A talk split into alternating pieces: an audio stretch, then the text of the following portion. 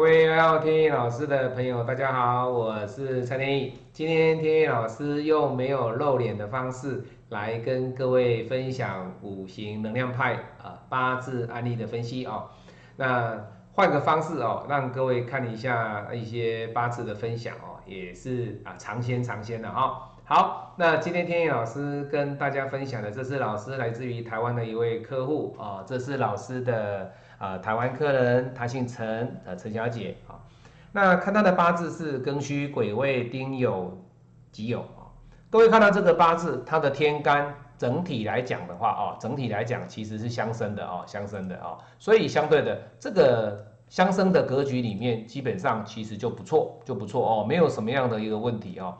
那各位看到他的财在天干，而这个财天干。没有关系哦，你不要以为说老师这个财天干不好，因为它地支还有两个有金，所以没有关系，不用担心哦。好，那我们再来看它的地支，它的地支有什么样特别之处？其实它的地支里面就是两个土去生两个金啊，相对的整体的相生的概念都不错啊。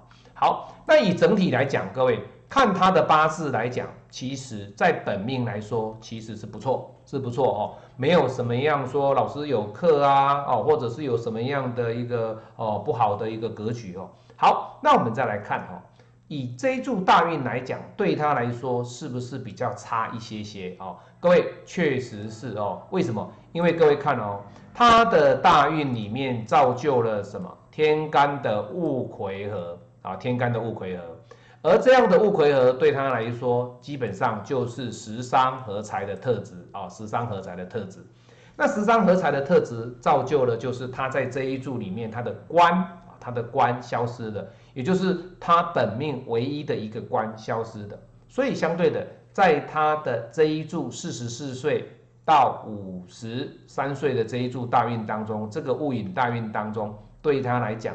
官啊，跟太太之间、跟先生之间的感情，其实会来的比较冷淡一点点啊，比较冷淡一点点啊。那当然呢，在冷淡一点点的过程当中，其实不太会有说出现说，老师我要跟他离婚哦，或者是说，老师我跟他的婚姻走不下去了哦。跟最近啊蛮红的，就是炒得火热的是王力宏的离婚事件哦，啊他太太爆料的事情哦。不会有这样的问题发生，因为各位别忘记哦，这种十三合走了官啊，十三合走的官的过程当中，它走在天干，相对的对它的影响性，也就是说，在婚姻对它的影响性的这种冲击不会太大，不会太大啊。那为什么会这样子？因为啊，这个格局里面，各位有没有发现它的什么很旺？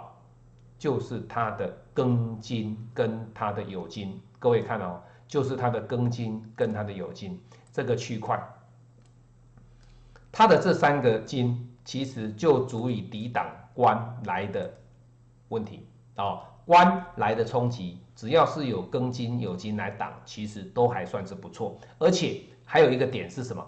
它有食伤，它有食伤。所以相对的，你说老师，我的婚姻要多差？其实不然，其实不然啊。好，那我们再来看地支。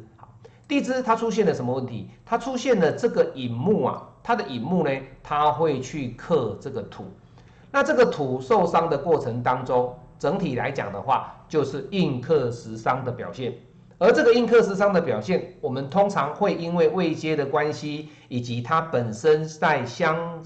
相较之下，他目前的年纪所看待的一个问题点，而这个印也代表了房子啊、贵人啊、身体呀，哦，很多的方面，文书也算是。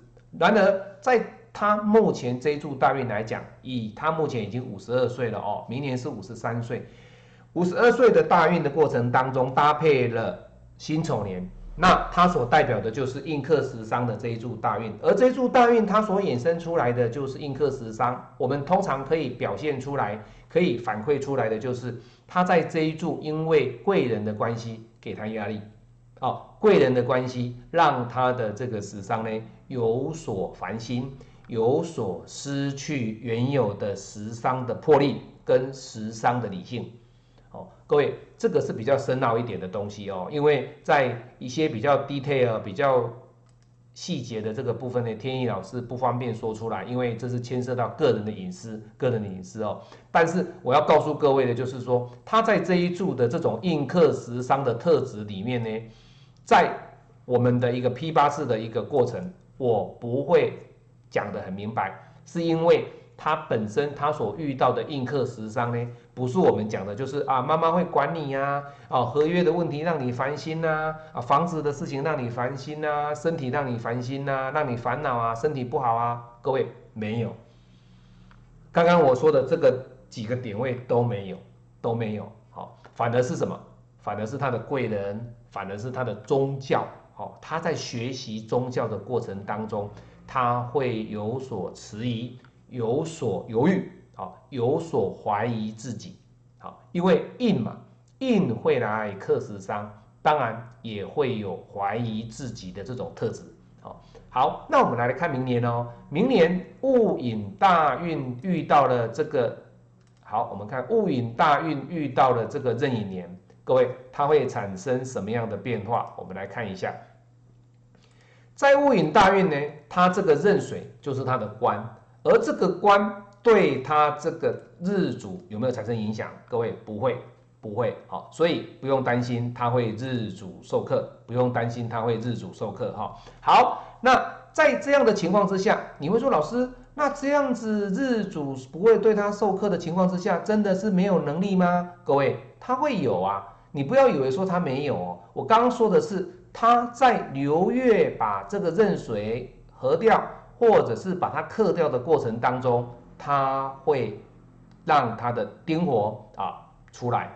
可是说实在，它真正有没有日主授课的时间点？各位，这个是有的，这个是有的哦。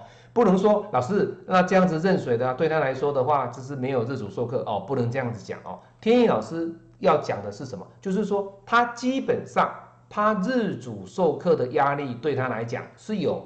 可是各位，你要知道，为什么天意老师不会去琢磨在于，就是说他这个壬壬水会直接打他的这个丁火？